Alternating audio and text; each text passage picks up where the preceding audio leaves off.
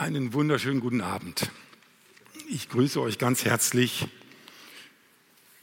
Wir wollen heute Abend wieder ins vierte Mosebuch eintauchen. Und da muss ich euch vorher mal ganz kurz von meinem Bruder erzählen. Vor einigen Jahren brauchte ich ein Geburtstagsgeschenk für meinen Bruder.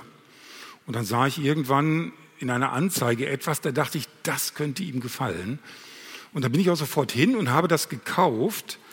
Und dann habe ich das hier meinem Bruder äh, geschenkt.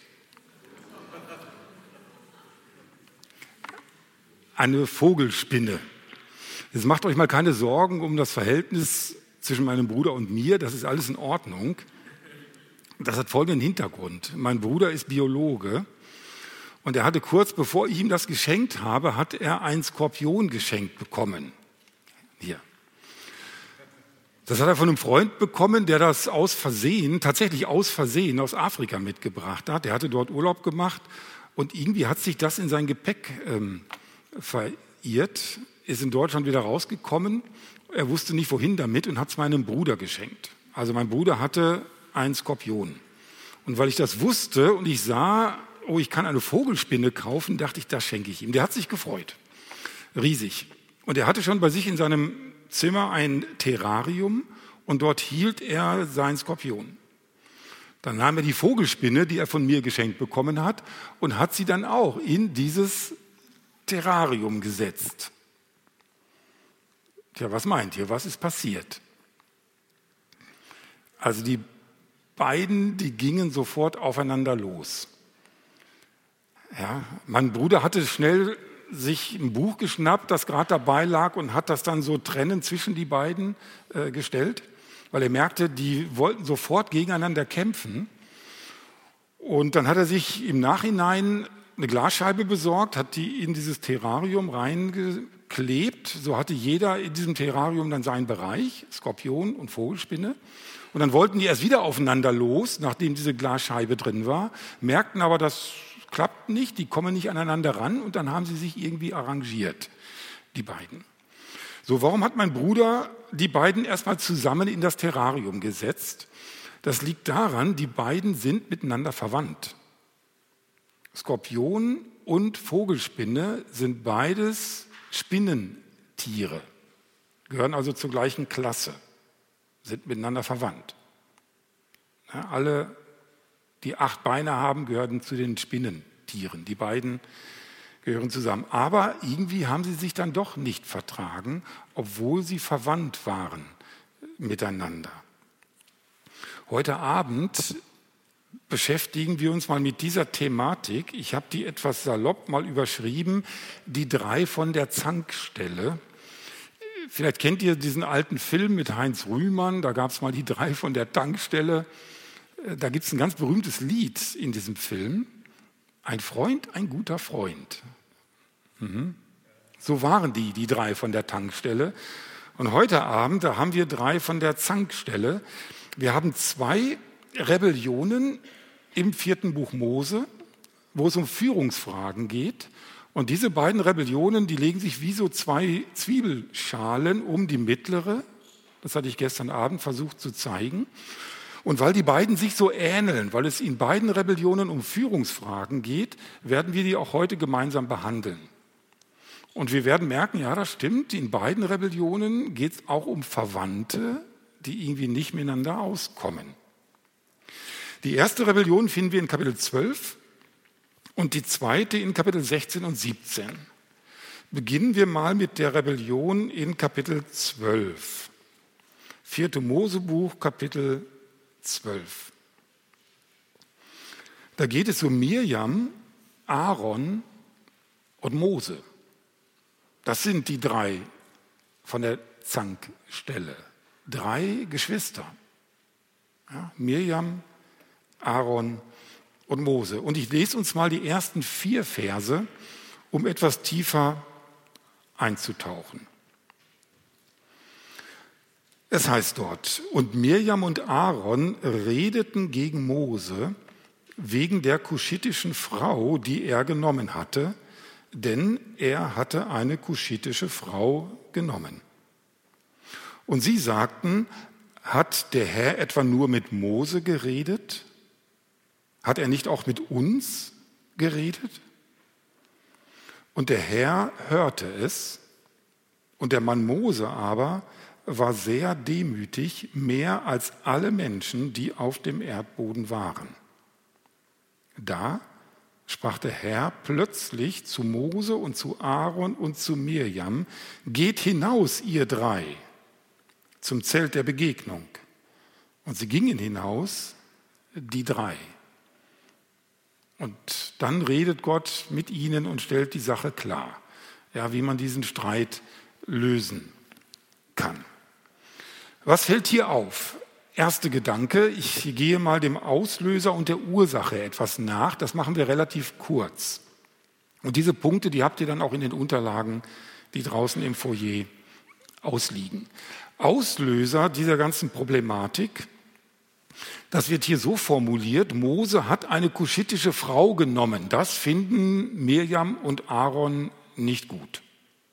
Das ist der Auslöser. Und man fragt sich, warum eigentlich? Wo ist das Problem?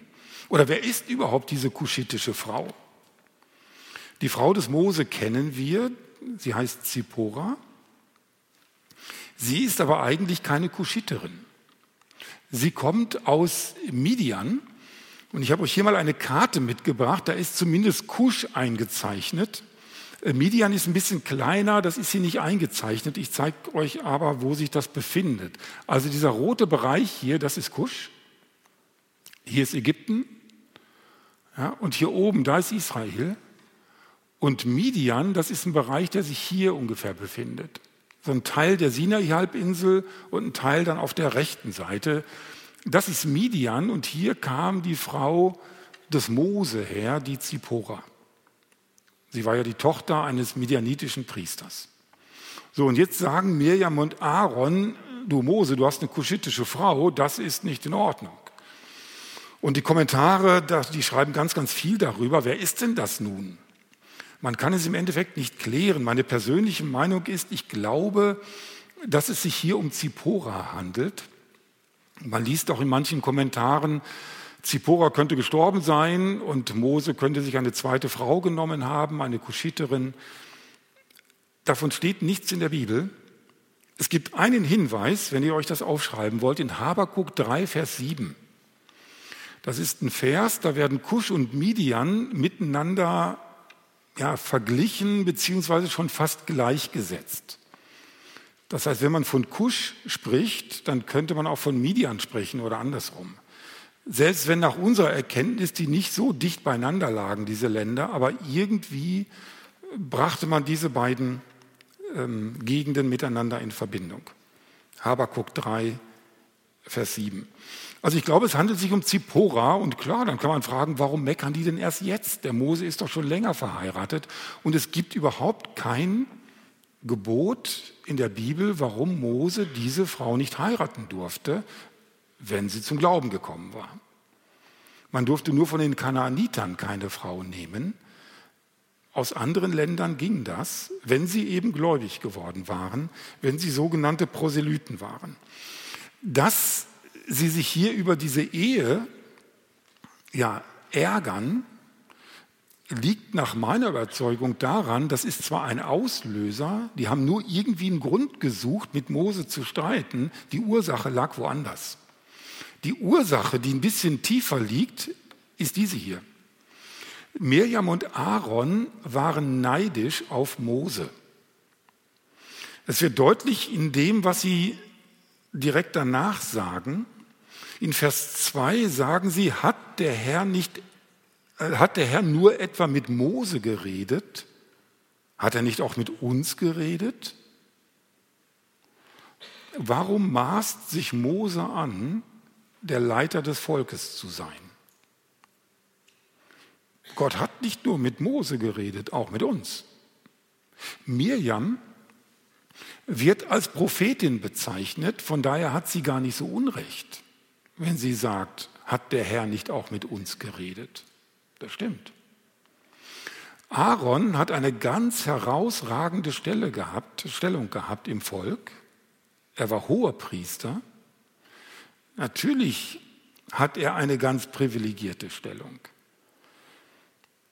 Sie sind neidisch auf dieses Führungsamt des Mose und das ist die eigentliche Ursache. Der Auslöser des Streites, der ist gar nicht so wichtig.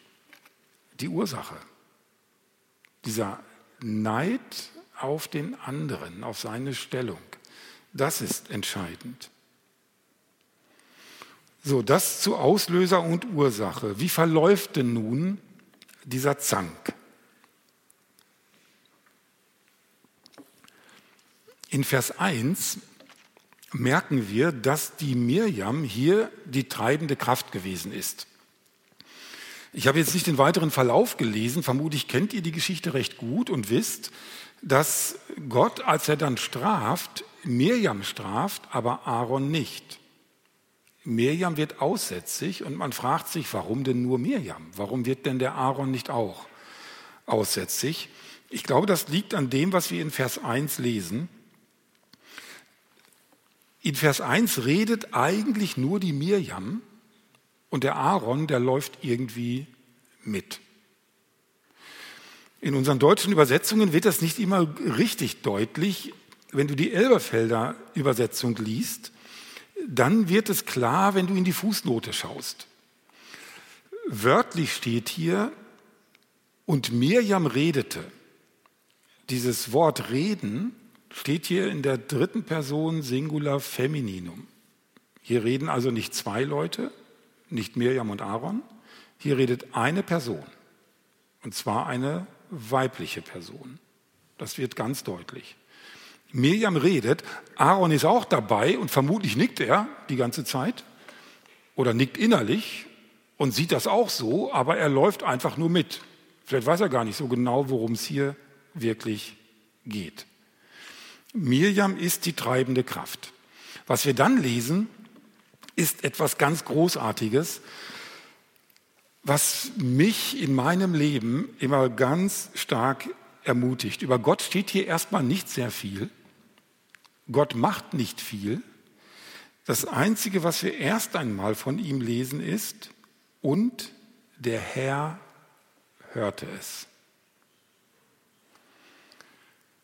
Diese ganzen Dinge, die hier laufen, auch überhaupt die ganzen Probleme in unserem Leben, wenn dir es vielleicht so geht, dass du angefeindet wirst von bestimmten Menschen, dann sei mal sicher, das geht am Herrn nicht vorbei.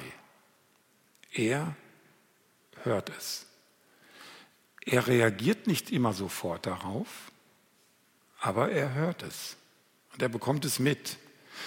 Und das ist, glaube ich, der treibende Grund, warum Mose an dieser Stelle etwas tut, wo wir sagen, das widerspricht erstmal unserem menschlichen Denken und Empfinden. Mose schweigt und er macht nichts.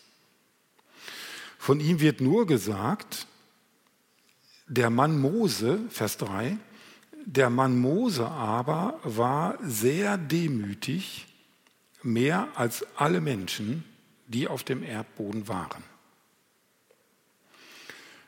Mose redet nicht, Mose handelt nicht, von ihm wird nur eine Herzenshaltung wiedergegeben. Er war demütiger als alle Menschen, die auf dem Erdboden waren. Je nachdem, welche Übersetzung du liest, könnte es gut sein, dass jetzt bei dir steht, Mose war sanftmütig oder sanftmütiger als alle Menschen. Ist auch eine gute Übersetzung. Demütig oder sanftmütig legt auch diesen Schwerpunkt darauf, Mose reagiert erstmal nicht. Ja, er hört das, er wird angefeindet, aber er tut erstmal nichts. Was er dann tut, entspricht genau dieser Herzenshaltung, demütig, sanftmütig zu sein. Das, was wir von Mose im Nachgang lesen, ist das. Er betet für seine Feinde. Als Gott sich zu seinem Leiter stellt und sagt, Mose ist derjenige, mit dem ich rede, mit Mose rede ich anders als mit anderen.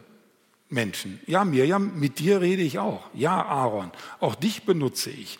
Aber mit Mose rede ich in einer ganz anderen Art und Weise. Mose ist der von mir bestätigte Leiter des Volkes. Und das, was Mose dann tut, er betet. Vers 13. Als Mirjam nämlich aussätzig geworden ist, da lesen wir in Vers 13, und Mose schrie zu dem Herrn und sagte, Gott, ach, heile sie doch. Wenn wir uns dieses Gesamtpaket mal anschauen, dann müssen wir sagen, ja, das ist eine Handlungsweise, wie sie uns das Wort Gottes an ganz, ganz vielen Stellen nahelegt, wenn uns so etwas passiert. Wenn Menschen kommen, uns zu Unrecht anfeinden, uns unsere Stellung streitig machen wollen, neidisch sind auf uns und von daher eine, Auseinandersetzung mit uns oder an einer, an einer anderen Stelle suchen. Was Mose hier tut, entspricht dem, was das Neue Testament uns auch nahelegt. Und hier möchte ich uns gerne mal einige Verse lesen. Und es wäre schön, wenn ihr die mit aufschlagen würdet. Matthäus 5 sind die ersten Verse, die ich hier lesen möchte. Matthäus Kapitel 5 ab Vers 43.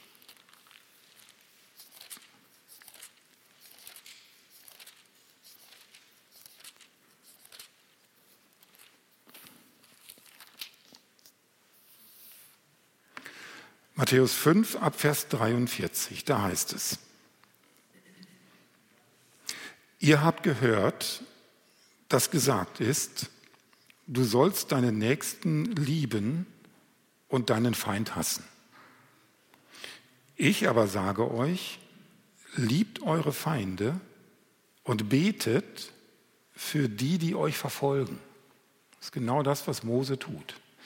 Betet für die, die euch verfolgen, damit ihr Söhne eures Vaters seid, der in den Himmeln ist. Denn er lässt seine Sonne aufgehen über Böse und Gute und lässt regnen über Gerechte und Ungerechte. Denn wenn ihr liebt, die euch lieben, welchen Lohn habt ihr? Tun nicht auch die Zöllner dasselbe? Und wenn ihr allein eure Brüder grüßt, was tut ihr Besonderes? Tun nicht auch die von den Nationen dasselbe? Ihr nun sollt vollkommen sein, wie euer himmlischer Vater vollkommen ist. Was tun wir mit unseren Feinden? Ich schreibe das hier bewusst in Anführungsstriche. Mose betete für seine Feinde. Und unser Herr Jesus sagt uns genau das Gleiche. Schlagt mit mir bitte Römer 12 auf, ab Vers 17.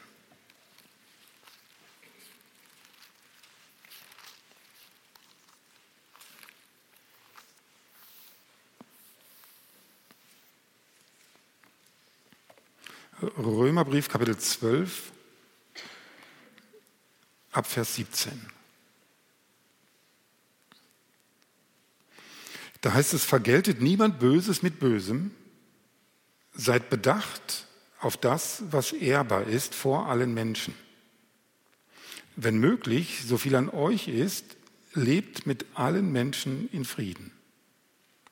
Recht euch nicht selbst, Geliebte, sondern gebt Raum dem Zorn Gottes, denn es steht geschrieben, mein ist die Rache. Ich will vergelten, spricht der Herr. Wenn nun deinen Feind hungert, so speise ihn. Wenn ihn dürstet, so gib ihm zu trinken. Denn wenn du das tust, wirst du feurige Kohlen auf sein Haupt sammeln. Lass dich nicht vom Bösen überwinden, sondern überwinde das Böse mit dem Guten.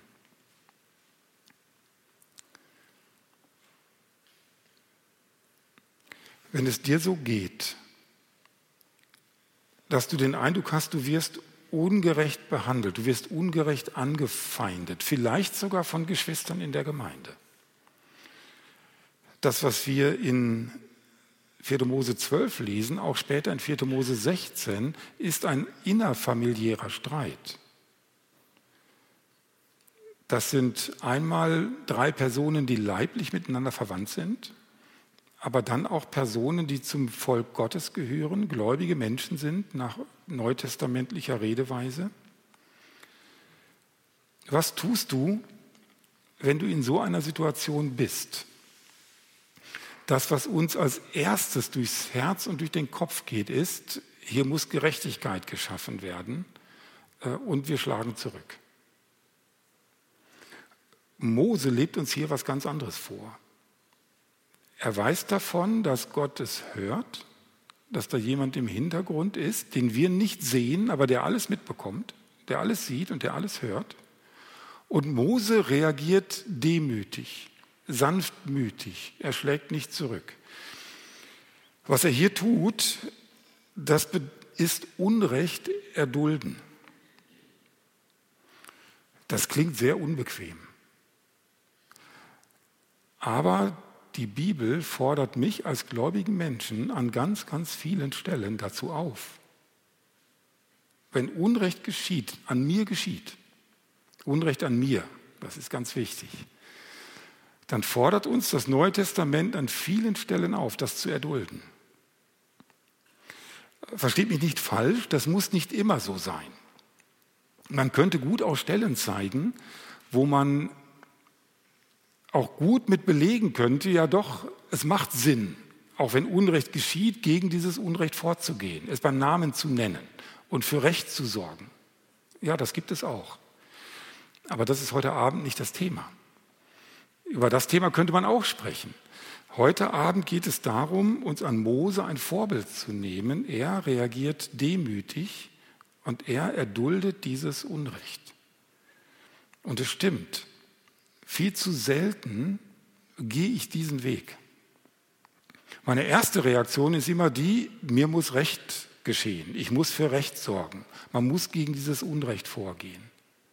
Kann es sein, dass der Herr von dir oder von mir vielleicht gerade in dieser Situation, in der du dich befindest, einfach mal Unrecht erduldest? Es so tust, wie Jesus es auch getan hat. Er hat auch Unrecht erduldet an ganz vielen Stellen. Er hat auch an manchen Stellen gegen das Unrecht gesprochen und gehandelt, ja. Aber er hat an ganz vielen Stellen Unrecht erduldet. Nehmen wir das überhaupt noch als realistische Möglichkeit ins Auge?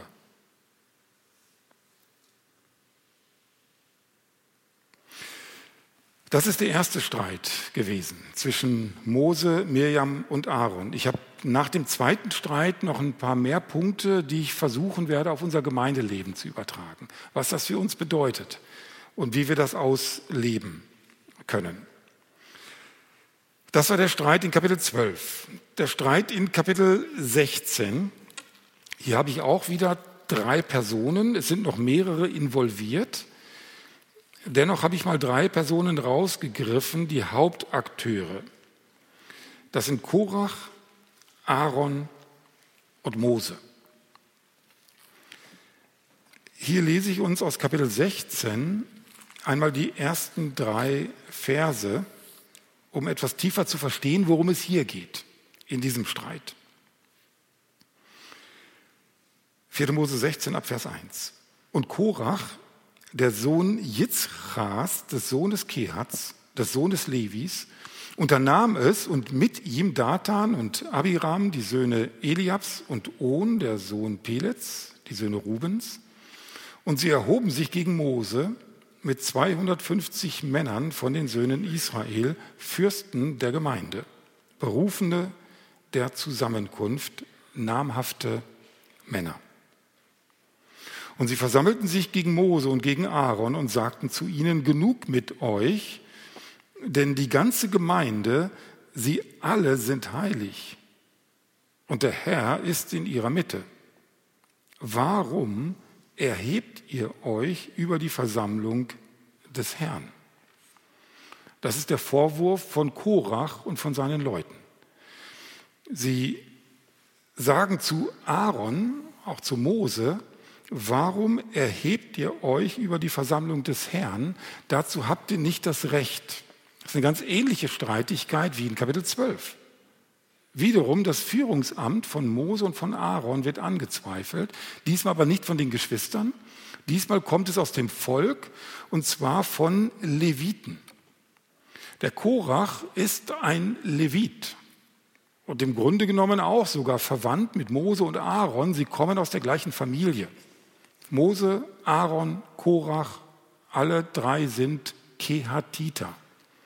Sie kommen aus dieser Levitengruppe. Also auch wieder eine Verwandtenstreitigkeit.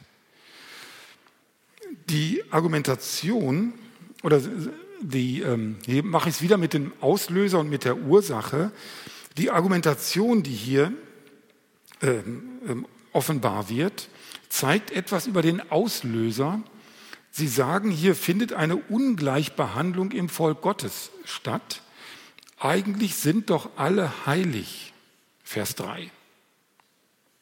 Ja, da wird ihnen gesagt, denn die ganze Gemeinde, sie alle sind heilig. Warum sollen die Priester, warum soll Aaron als hoher Priester, warum soll Mose eine so herausragende Stellung haben? Es sind doch alle heilig.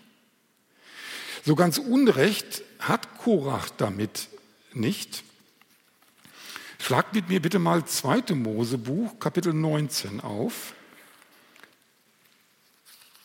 2. Mosebuch, Kapitel 19.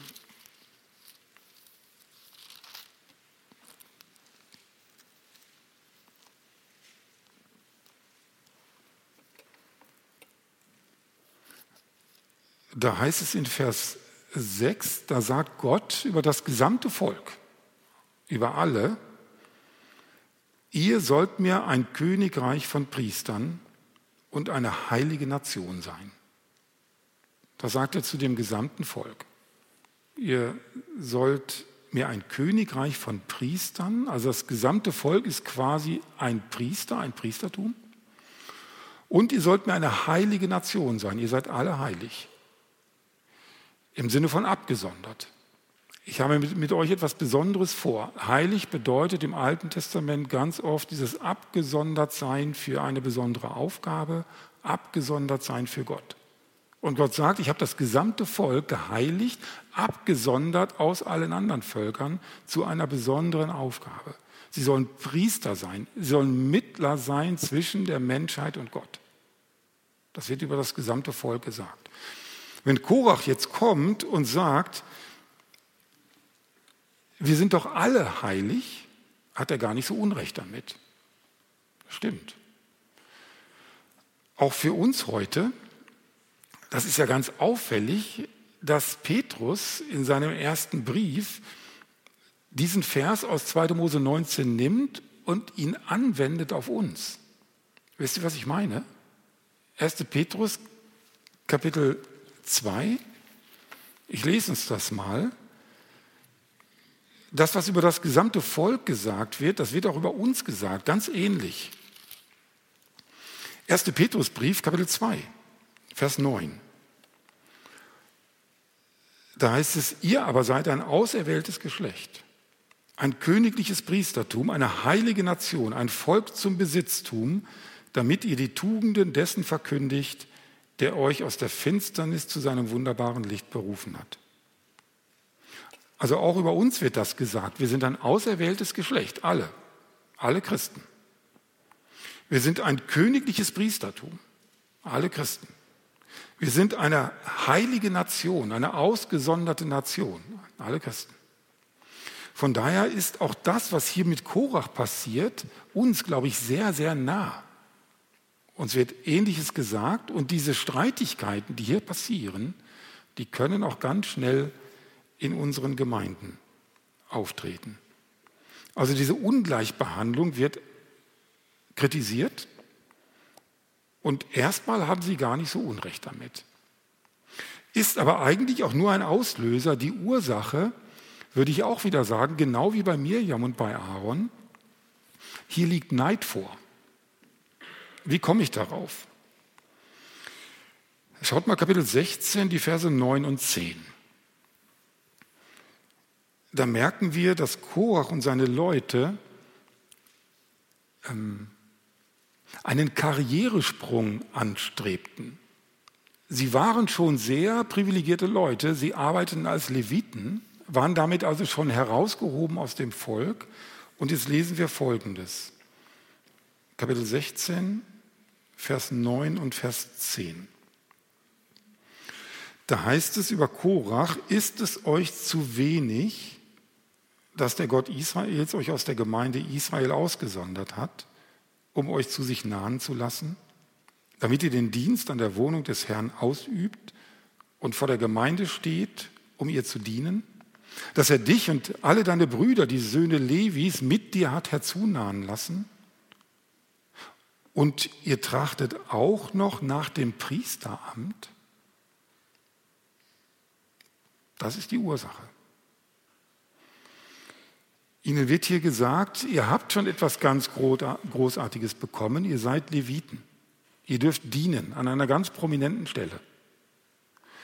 Und das ist euch zu wenig, wird hier gesagt. Ihr wollt mehr. Jetzt wollt ihr auch noch Priester werden. Das meine ich damit, wenn ich sage, sie waren neidisch auf Aaron. Sie hatten sehr viel, sie wollten mehr. Ja, ihnen ging es um diesen Karrieresprung vom Leviten zum Priester. Wie verläuft jetzt dieser Zank? Das waren Auslöser und Ursache. Einige Punkte, die auffällig sind in diesem Kapitel.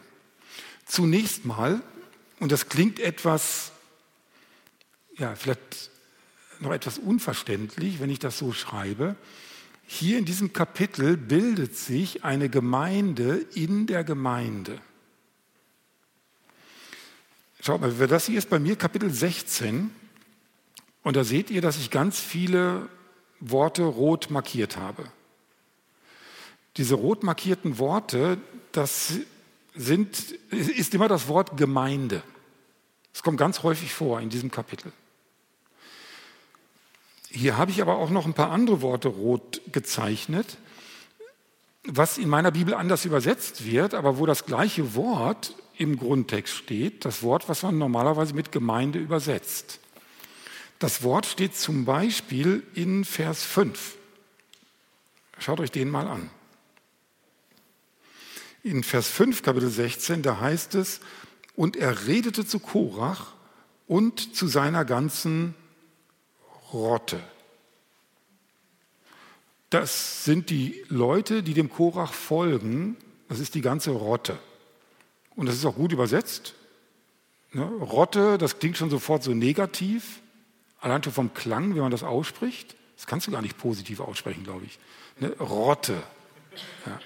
Wenn ihr das Wort nicht kennen würdet, ihr wüsstet, das ist was Verkehrtes. Ne? Allein wie man das ausspricht. Hier steht aber das gleiche Wort wie an den Stellen, wo immer Gemeinde steht. Also diese Gemeinde, ähm, in der, gegen die sie sich erheben. Ist das gleiche Wort. In den deutschen Bibeln wird das unterschieden, damit man eben erkennen kann, wer sind die Guten, wer sind die Bösen. Aber eigentlich, das ist die gleiche, es ist eine ganz ähnliche Zusammensetzung von Leuten. Die gesamte Gemeinde, das Volk Gottes bezeichnet man als Gemeinde und dann bildet sich hier so eine Gruppe von Unzufriedenen um den Korach. Ja, das ist die Rotte. Aber im Bibeltext wird sie auch mit Gemeinde bezeichnet. Man könnte diesen Begriff auch ganz einfach mit Gruppe übersetzen. Ja, der Punkt ist aber der, dass Mose, als er diesen Bericht schreibt, beide Gruppierungen mit dem gleichen Wort belegt. Er sagt, da gibt es einmal die Gesamtgemeinde, das sind, ist das Volk Gottes, und dann gibt es eine Gruppe, die schart sich um den Korach, und das ist auch eine Gemeinde. Da bildet sich so eine Gemeinde in der Gemeinde.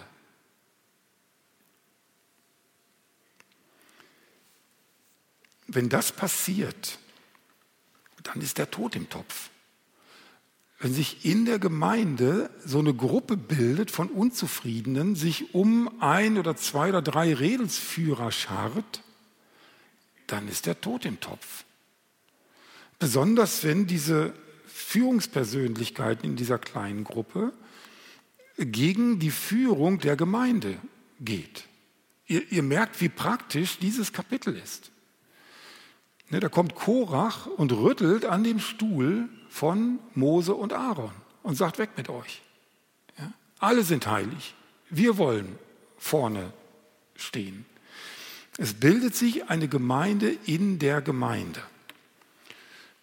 So, es fällt auf, dass Gott dann im Endeffekt derjenige ist und Mose bekennt das schon gleich zu Beginn, dass Gott derjenige ist, der bestimmt, wer geht der Gemeinde voran. Schaut mal in Vers 5 und in Vers 7. Da sagt Mose zu Korach und er redet zu, Korach und zu seiner ganzen Rotte und sagte, morgen wird der Herr erkennen lassen, wer ihm gehört, wer der Heilige ist, dass er ihn zu sich nahen lässt und wen er erwählt, den wird er zu sich nahen lassen. Das ist Gottes Sache. Wer der Heilige ist, damit wird gemeint, ist gemeint, wer der Abgesonderte ist, wer diesen ganz besonderen Dienst ausüben soll. Und da sagt Mose, das wird der Herr entscheiden. Es ist die Sache des Herrn. Auch in Vers 7. Da heißt es am Ende von Vers 7, und es soll geschehen, der Mann, den der Herr erwählen wird, der sei der Heilige. Genug mit euch. Auch hier sagt Mose wieder, ich streite nicht für mich. Hier reagiert er verbal, ja, hier antwortet er, aber er sagt wieder, ich werde nicht für mich streiten. Es ist Gottes Sache. Gott wird den erwählen, der vorangehen soll.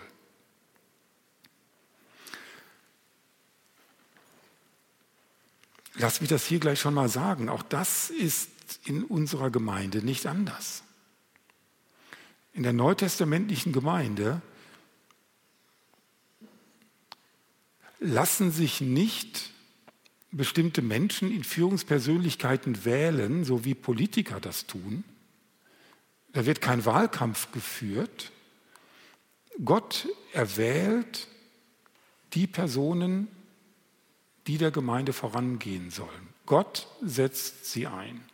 Und die Gemeinde muss erkennen, wer sind diese Personen.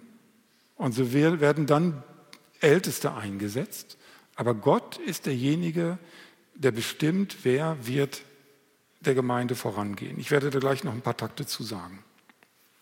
Das nächste, was hier wieder auffällt, genau wie in Kapitel 12. Mose streitet nicht für sich selbst, im Gegenteil, er betet sogar für seine Feinde, das sogar zweimal. Kapitel 16, Vers 22, das habe ich auf der Folie. Dann war meine Folie ein bisschen kurz. Den nächsten Vers, der steht aber in den Unterlagen. 4. Mose 17 auch nochmal. Also direkt, ne, als Gott die Rotte Korach ausrottet oder ausrotten will, dort tritt Mose im Gebet für seine Feinde ein. Und dann nochmal in Kapitel 17, nachdem also die Rotte Korach ausgerottet wurde, und dann das Volk nochmal gegen Mose und Aaron vorgeht und sagt, was habt ihr getan? Ihr habt das Volk Gottes getötet. Auch da stellt sich Gott wieder zu seinen Leitern. Und auch da beten Mose und Aaron ähm, für ihre Feinde. Zweimal. Genau wie in Kapitel 12. So, das sind die wesentlichen Details dieser beiden Streitigkeiten, die ich hervorheben wollte. Da kann man noch viel, viel mehr zu sagen. Aber um diese Punkte geht es mir heute Abend. Zwei Dinge möchte ich, bevor ich zu den praktischen Dingen komme, also zu unseren neutestamentlichen Gemeindestrukturen, zwei Gedanken möchte ich noch hervorheben. Äh, zwei Verse, die in diesem Zusammenhang ganz, ganz wichtig sind, auch wenn wir darüber nachdenken, wie wir in der Gemeinde miteinander umgehen. Nachdem dieser Streit vorbei ist, Kapitel 18, da gibt es eine Rede Gottes an die Priester und an die Leviten. Also in Kapitel 16 und 17 haben Leviten und Priester miteinander gestritten. Die Leviten haben gesagt, wir wollen das gleiche tun wie die Priester.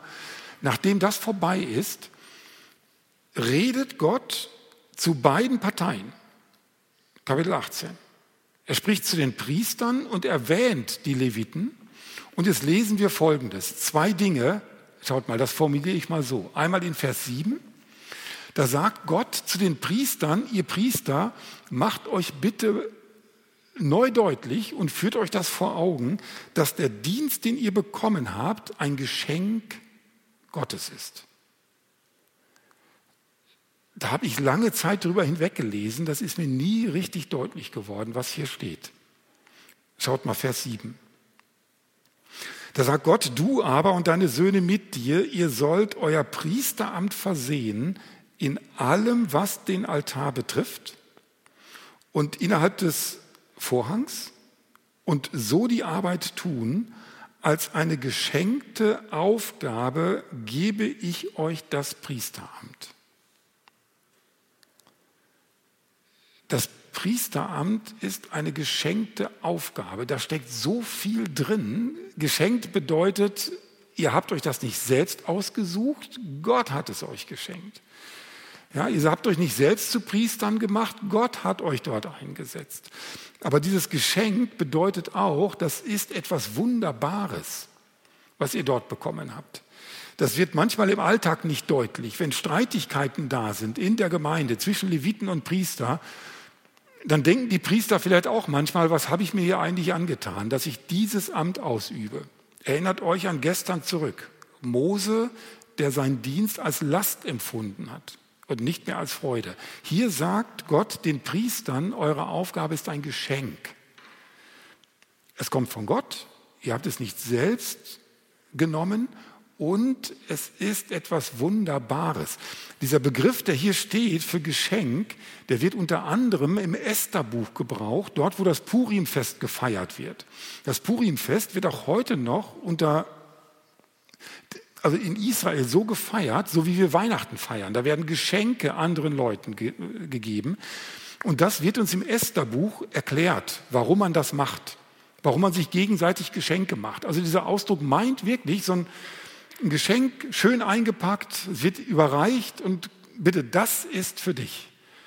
Und die Priester sollen genauso ihren Dienst empfinden. Gott gibt ihnen ein Geschenk. Das ist für dich und du darfst dienen. Du darfst dem Herrn dienen und anderen Menschen. So, das ist das eine. Der Dienst ist ein Geschenk. Und jetzt schaut mal Vers 6. Und das ist mit, was mich am meisten hier begeistert. Nicht nur der Dienst ist für die Priester ein Geschenk, auch die Dienstgemeinschaft. Und das ist Gottes Antwort auf den Streit in Kapitel 16. Priester und Leviten streiten sich, wer ist eigentlich der Heiligere? Und jetzt sagt Gott hier in Vers 6, streitet euch nicht, sondern empfindet euch gegenseitig als Geschenk. Schaut mal, was in Vers 6 steht. Da heißt es, und siehe, ich habe eure Brüder, die Leviten, aus der Mitte der Söhne Israel herausgenommen, euch als Geschenk sind sie dem Herrn gegeben, die Arbeit für das Zelt der Begegnung zu verrichten. Das ist mir lange Zeit nicht deutlich gewesen. Mir war immer klar, Leviten sind Helfer bei der Stiftshütte. Die Priester können alleine diesen Dienst nicht tun. Und deshalb kommen eben die Leviten mit dazu und helfen mit, sind Arbeitskollegen. Sie tun zusammen eine Aufgabe. Und jetzt sagt Gott hier nach dieser Streitigkeit, pass mal auf, ihr seid nicht nur Arbeitskollegen.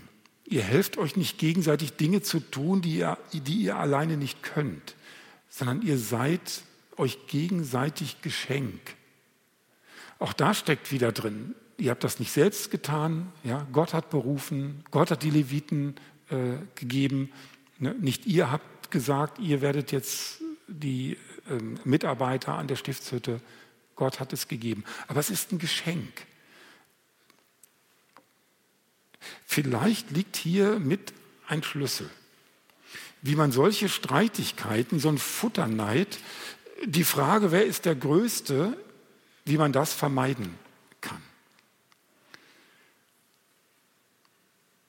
Ihr wisst vermutlich aus der neutestamentlichen Bibellese, dass diese Frage auch den Jünger Jesu nicht fremd ist.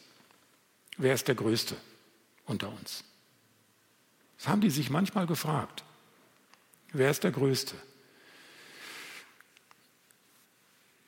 Was einen nicht unberührt lassen kann, das ist die Stelle in Lukas 22.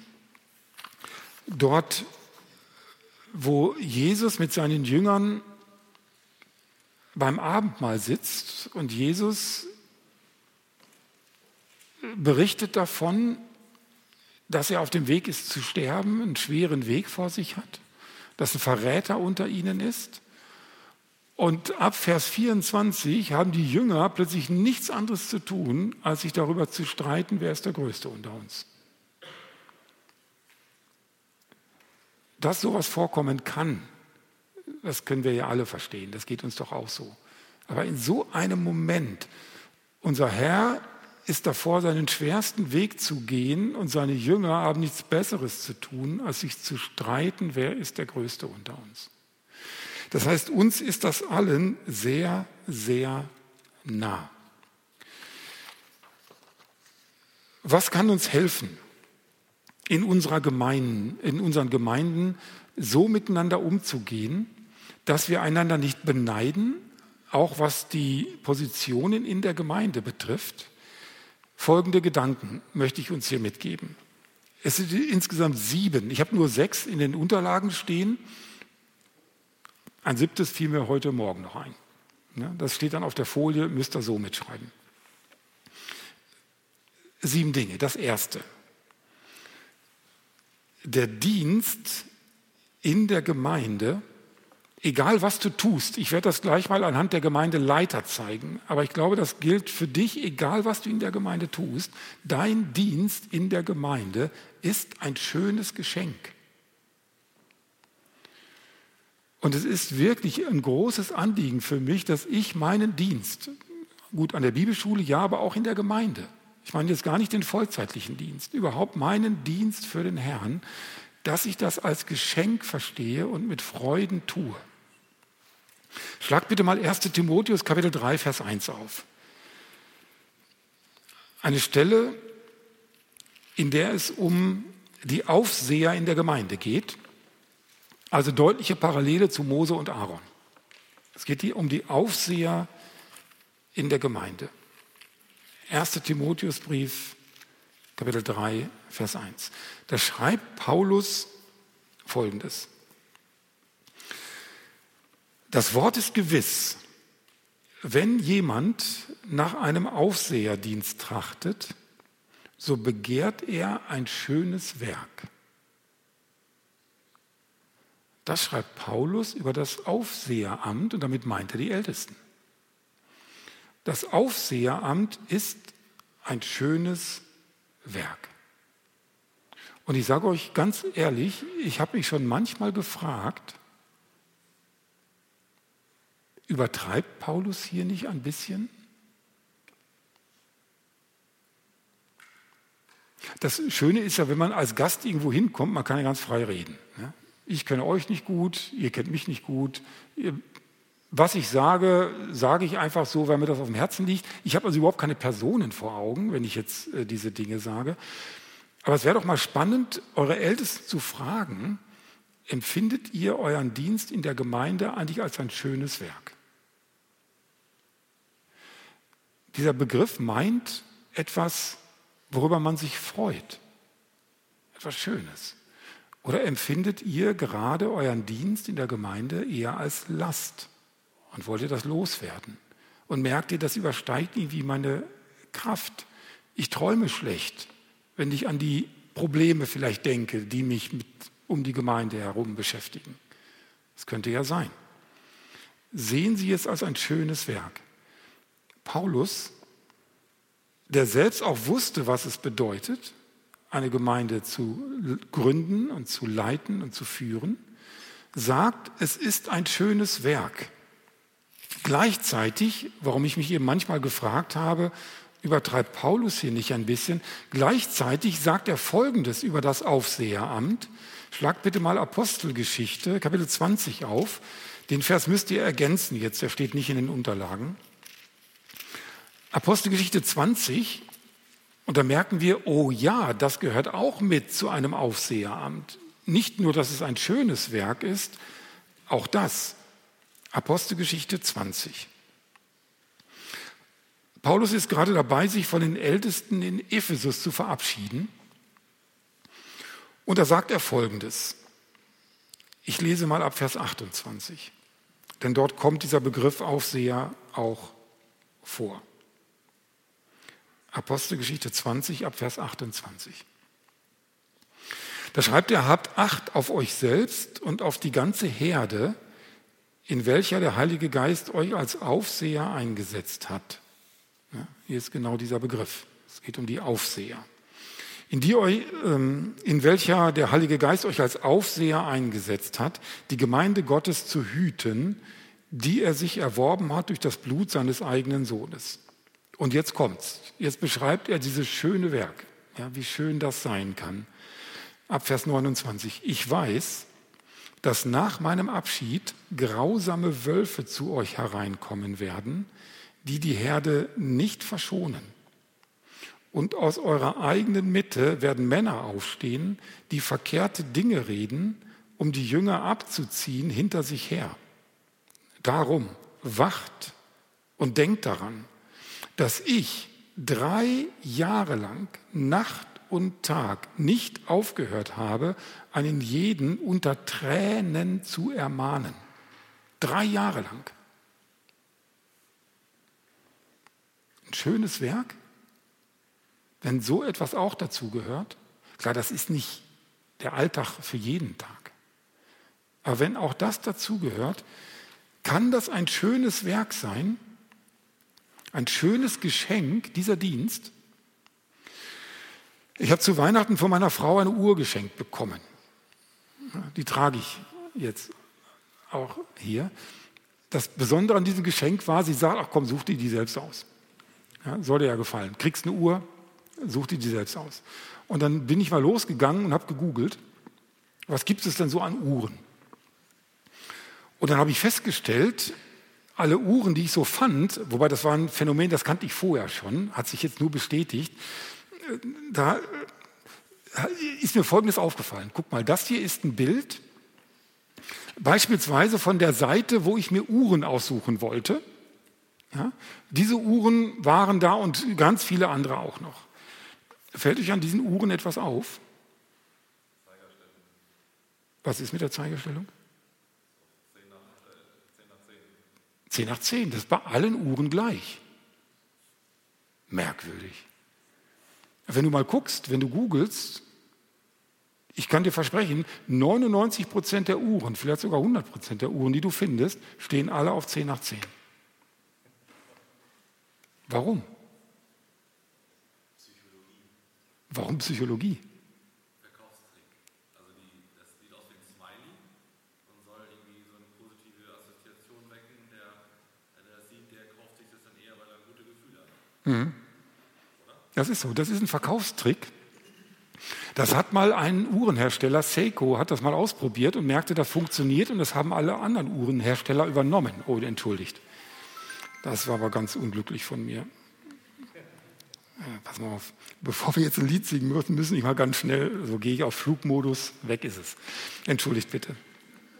So, das ist wirklich ein Verkaufstrick. Also Seiko hat das mal ausprobiert, das funktionierte. Alle anderen haben das übernommen. Tatsächlich, das soll so ein Smiley darstellen, ein lachendes Gesicht. Das heißt, wenn du diese Uhren siehst, dann hast du den Eindruck, die lacht dich an. Oh ja, super, tolle Uhr, die kaufe ich. Es lachen nicht eben nur alle Uhren an. Das ist das Problem. Und wenn du dann, ich bin ja auch so ein Käufer, wenn du dann mal in die Rezensionen guckst, dann merkst du plötzlich, ja, ja, klar, die Uhr lacht dich an, aber wenn du mal guckst, was in den Rezensionen steht, nee, nee, die kaufst du besser nicht. Und ich hatte manchmal wirklich jetzt emotional den Eindruck, was Paulus hier schreibt in 1 Timotheus 3, das Aufseheramt ist ein schönes Werk, Verspricht er nicht mehr als das, was man bekommt? Ich sage mal so in Anführungsstrichen, ist das nicht ein Verkaufstrick von Paulus, um Leute auch dazu zu bewegen, Aufseher zu werden?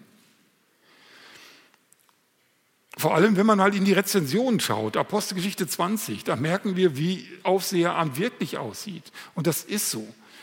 Eure Ältesten vergießen manche Träne um die Gemeinde. Sie haben manche schlaflose Nächte um die Gemeinde, um dich persönlich. Das gehört mit zum Aufseheramt. Auch wenn Sie das hier vorne auf der Bühne vielleicht nicht sagen, Sie gehen auch durch schwere Zeiten für uns als Gemeinde. Das tun Sie. Wer will denn da überhaupt noch Ältester werden? Und ich spreche aus Erfahrung jetzt aus einer Gemeinde, in der ich mal war. Wir hatten Mühe, junge Leute überhaupt mit dem Gedanken in Verbindung zu bringen, dass sie vielleicht mal zukünftige Älteste sein könnten. Wir sahen in den jungen Leuten Potenzial.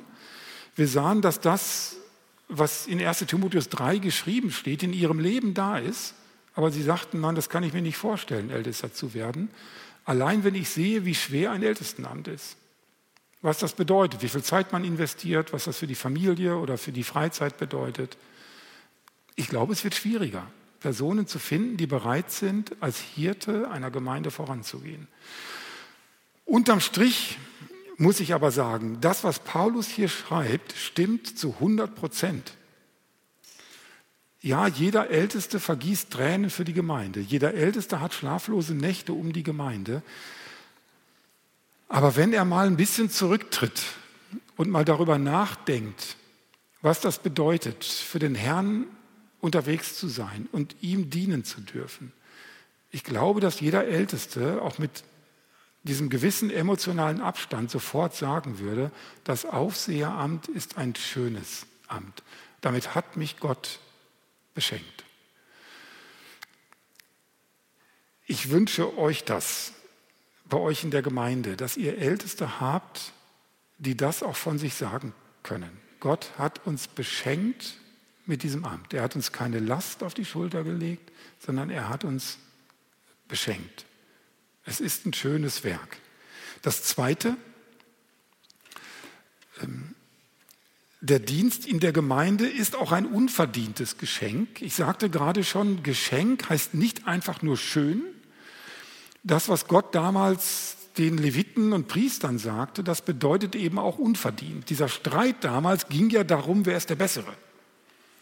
Und Gott sagt, nein, nein, nicht derjenige bekommt das Amt, der nach menschlichen Maßstäben der Bessere ist, sondern ich erwähle. Ich lege fest, wer soll das Amt ausüben. Und das, was wir in 1 Timotheus 3 lesen, unterstreicht das zumindest ein bisschen, dass das Amt eines Aufsehers ein Geschenk ist. Wir verdienen uns das nicht. Wie meine ich das?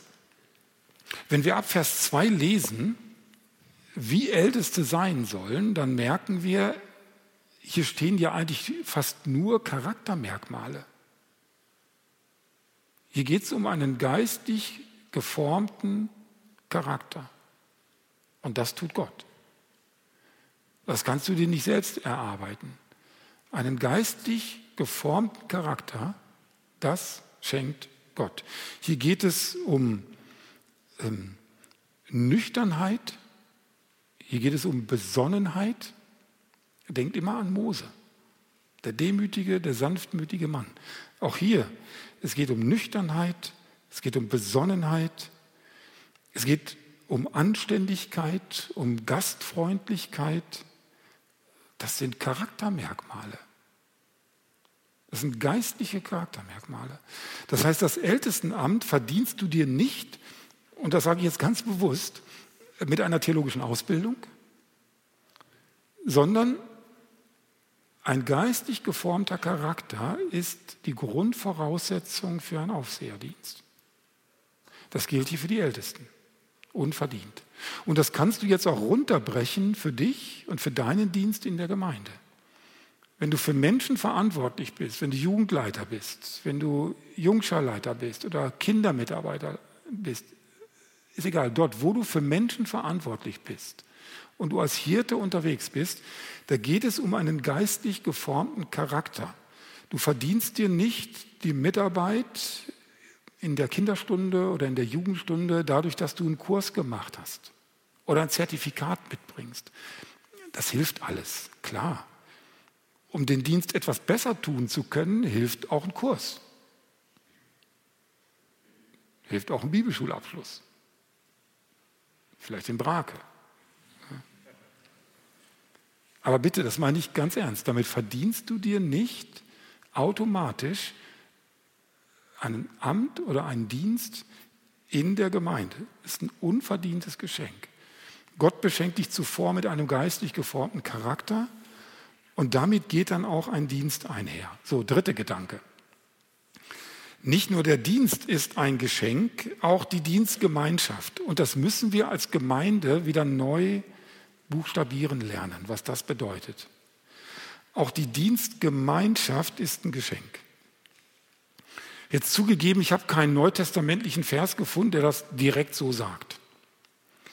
Aber ganz viele Bibelstellen, gerade in den Briefen, sprechen davon. Schlagt mal erste, äh, Epheser Kapitel 1 auf. Das ist nur ein Beispiel, findet sich auch in vielen anderen Paulusbriefen. Epheser Kapitel 1, Vers 15. Da schreibt Paulus, deshalb höre auch ich, nachdem ich von eurem Glauben an den Herrn Jesus und von eurer Liebe zu allen Heiligen gehört habe, nicht auf, für euch zu danken, und ich gedenke euer in meinen Gebeten. Das ist die Sicht des Paulus auf seine Geschwister in allen Gemeinden. Er hört davon, dass diese Geschwister Liebe untereinander haben zu allen Heiligen. Also gar nicht nur zu denen in der eigenen Gemeinde, zu allen Heiligen. Und als Paulus das mitbekommt, dass so eine große Wertschätzung untereinander da ist, da sagt er, ich danke Gott dafür. Und diese Herzenshaltung, die Paulus hat, die meine ich damit, wenn ich sage, die Dienstgemeinschaft, die Gemeinde als Dienstgemeinschaft ist ein Geschenk für dich. Bist du dankbar für deine Geschwister, die mit dir, die neben dir Dienst tun in der Gemeinde? Das ist das Erkennungszeichen schlechthin für Christen. Jesus sagt das. Daran werden wir erkannt. An der Liebe untereinander. Dass das bei den Ephesern auch nicht ganz so leicht war, lesen wir ja später im Epheserbrief. Und trotzdem sagt Paulus, ich höre davon, dass ihr Liebe zu allen Heiligen habt. Schau mal, Kapitel 4, Vers 1 und 2, da merken wir, oh, die Liebe untereinander in Ephesus, das war schon hart erkämpft. Schaut mal, Epheser 4, Verse 1 und 2. Da schreibt Paulus, ich ermahne euch nun, ich, der Gefangene im Herrn, wandelt würdig der Berufung, mit der ihr berufen worden seid, mit aller Demut und Sanftmut, mit Langmut, und jetzt kommt es, einander in Liebe ertragend. Manchmal ertragen wir einander in Liebe, das ist nicht so leicht. Aber Gott hat uns zusammengestellt in der Gemeinde, sind wir dankbar füreinander. Die Dienstgemeinschaft ist ein Geschenk. So, jetzt nochmal Gedanken, die mich auch sehr stark bewegen, wenn es um Leitungspositionen geht. Darum geht es ja in 4. Mose 12 und in 4. Mose 16. Lässt sich aber, wie gesagt, auch sehr gut runterbrechen auf deinen Dienst in der Gemeinde, dort, wo du Verantwortung für andere Menschen hast. Ich formuliere das mal so, äh, Karrieretypen gehören nicht in ein Leitungsamt. Bei der Rotte Korach haben wir das erlebt. Sie waren Leviten. Es war ihnen nicht genug. Sie wollten mehr. Schlagt mit mir bitte mal 1. Petrus Kapitel 5 auf.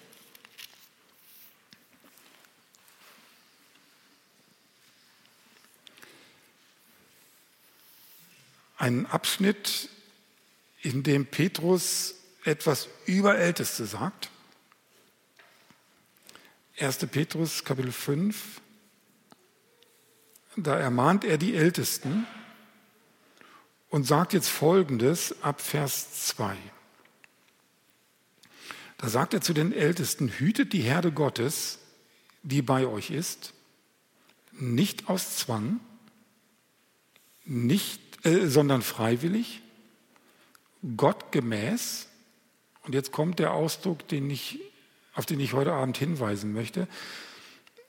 Gottgemäß auch nicht aus schändlicher Gewinnsucht. Das ist einer der Punkte, die Petrus hier anführt. Schändliche Gewinnsucht bedeutet, das Einzige, was diesen Ältesten interessiert, ist, was habe ich davon? Was kann ich noch mehr für mich da rausholen? Und dabei meine ich nicht nur das Finanzielle, ich meine auch die Anerkennung, die man bekommt, wenn man Ältester ist. Da spielt so viel mit rein. Und Petrus sagt, so etwas muss Gemeindeleitern fremd sein, dass sie sich fragen, was habe ich davon? Es geht um die Herde. Was hat die Herde davon? Und deshalb schreibe ich das so, Karrieretypen gehören nicht in ein Ältestenamt. Das heißt, wenn du angetrieben wirst von dem Gedanken, oh, wenn ich Ältester bin, dann habe ich einen Anerkennungssprung nach vorne gemacht. Meine Ehre in der Gemeinde ist größer geworden, ich bin angesehener in der Gemeinde, oh ja, das hätte ich gern. Entschuldige, wenn ich das so deutlich sage, dann bist du falsch an der Stelle, dann bist du fehl am Platz. Das darf einen Ältesten nicht antreiben. Korach hatte das angetrieben. Deshalb wollte er Priester werden. Das, was er vorher hatte, war ihm nicht genug. Natürlich darf man nach einem Ältestenamt im guten Sinne streben. Wir haben gerade 1. Timotheus Kapitel 3, Vers 1 gelesen. Wer nach einem Aufseheramt trachtet, ja, man darf es auch wollen, aber es geht um die Motivation. Was treibt dich an? Und das kannst du gerne runterbrechen jetzt auf all deine Aufgaben, die du in der Gemeinde hast. Was treibt dich an als Jugendleiter? Was treibt dich an als Mitarbeiter in der Kinderarbeit? Was treibt dich an, wenn du im Putzdienst der Gemeinde bist? Geht es dir darum, gesehen zu werden und Anerkennung zu bekommen? Was treibt dich an? Karrieretypen sind in der Gemeinde nicht gefragt. Auf der anderen Seite aber auch keine Herrschertypen. Auch das schreibt Paulus hier. Äh, Entschuldigung, schreibt Petrus hier in Vers 3. Nachdem er sagt, schändliche Gewinnsucht darf dich nicht antreiben, dann aber auch Folgendes. Er schreibt in Vers 3, dass die Ältesten hüten sollen, nicht als die, die über ihren Bereich herrschen, sondern indem ihr Vorbilder der Herde werdet. Darum geht's. Wenn du gerne der Bestimmer sein möchtest, bist du auch nicht gut aufgehoben in einem Leitungsamt. Wenn du gerne Vorbild sein möchtest, wenn du der jungen Generation vorleben möchtest, was es heißt, mit Jesus zu leben, dann bist du an der richtigen Stelle. Wenn du der Gemeinde vorleben möchtest, in allen Schwächen, die du hast, was es heißt, mit Jesus zu leben, dann bist du richtig in einem Ältestenamt. So, die letzten beiden Punkte, ich muss zum Schluss kommen. Auch das lerne ich aus der Korach-Geschichte und aus der Geschichte mit Mirjam und Aaron. Personen in Leitungsämtern verdienen Respekt und Achtung für das, was sie tun, für das, was sie für mich als Teil der Herde Gottes äh, investieren. 1. Thessalonicher, Kapitel 5, die Verse 12 bis 13.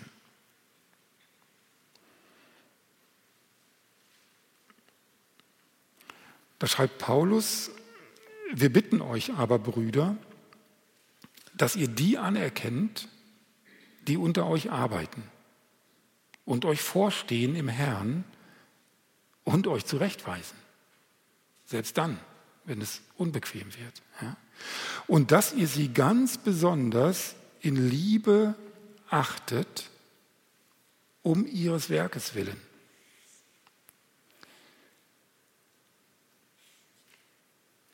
Mose und Aaron haben das von Korach nicht bekommen, diesen Respekt und diese Achtung und diese Liebe um ihres Werkes willen. Das ist der Punkt. Meine Gemeindeältesten, und ich kann so frei reden, ich bin gerade kein Gemeindeältester. Ich war eine Zeit lang Gemeindeältester, im Moment bin ich es nicht. Ich habe Gemeindeälteste in meiner Gemeinde und ich weiß, dass meine Gemeindeältesten um mich und um uns als Gemeinde viele Tränen vergießen, schlaflose Nächte haben und um dieses Werkes willen möchte ich sie lieben und möchte ich sie achten und möchte ihnen das auch sagen und möchte ihnen das auch zeigen. Achtet sie ganz besonders in Liebe um ihres Werkes willen. Der letzte Gedanke, ihr habt auch etwas davon, sagt der Hebräerbriefschreiber, wenn ihr so mit euren Gemeindeältesten und Vorstehern umgeht. Das bitte ich nicht. Aber der Blick ging gleich nach vorne, ne? ja, zu Recht. So, Hebräer 13, äh, Vers 17. Da heißt es, gehorcht und fügt euch euren Führern. Und jetzt wird Folgendes angeführt, so als Erklärung, warum wir das tun sollen. Denn sie wachen über eure Seelen als solche, die Rechenschaft geben werden. Nicht sie haben sich das Amt ausgesucht. Gott hat sie eingesetzt und sie werden irgendwann Rechenschaft geben müssen vor dem Herrn. Wie sind sie mit der Herde umgegangen? Sie wachen über eure Seelen, sie geben Rechenschaft irgendwann vor dem Herrn. Und jetzt kommt dieser Zusatz, gehorcht ihnen, damit sie dies mit Freuden tun und nicht mit Seufzen, denn dies wäre nicht nützlich für euch. Achtet eure Gemeindeältesten in Liebe, bringt ihnen Achtung und Respekt gegenüber aufgrund ihres Werks, das sie tun, damit sie ihre Arbeit mit Freuden tun und sagen, ja, das ist ein schönes Werk, was Gott mir hier gegeben hat, eine schöne Verantwortung. Ich komme ihr gerne nach, weil der Herr mich dazu berufen hat. Und da leben wir als ganze Gemeinde auf, wenn wir so unsere Gemeindeältesten unterstützen. Und auch das kannst du runterbrechen jetzt auf all die Arbeitsbereiche, die es sonst noch in der Gemeinde gibt. Was wäre das für eine Gemeindeatmosphäre? Stellt euch das vor, wenn wir alle unserem Dienst mit Freuden nachkommen und wenn wir alle uns einander achten und schätzen und ehren für das, was investiert wird hier in dieser Gemeinde. Was wäre das für eine Atmosphäre hier unter uns? Was wäre das für ein Zeugnis nach außen? Dann würde man uns an der Liebe untereinander erkennen. Helfen wir uns gegenseitig. Streiten wir nicht miteinander. Sind wir nicht neidisch aufeinander. Man sollte von uns als Gemeinde nicht von einer Zankstelle sprechen. Wir sollten eine Tankstelle sein. Ja? Füreinander, für andere Menschen, die hier zu uns kommen.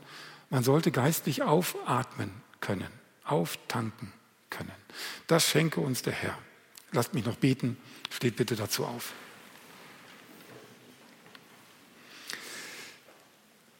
Lieber Vater im Himmel, vielen Dank auch für diese Beispiele, die wir im vierten Mosebuch lesen. Wir danken dir, dass du auch damals dem Volk Israel Personen geschenkt hast, die ihnen vorangehen. Das waren Mose, Aaron, auch Mirjam als Prophetin hast du gebraucht an einer bestimmten Stelle.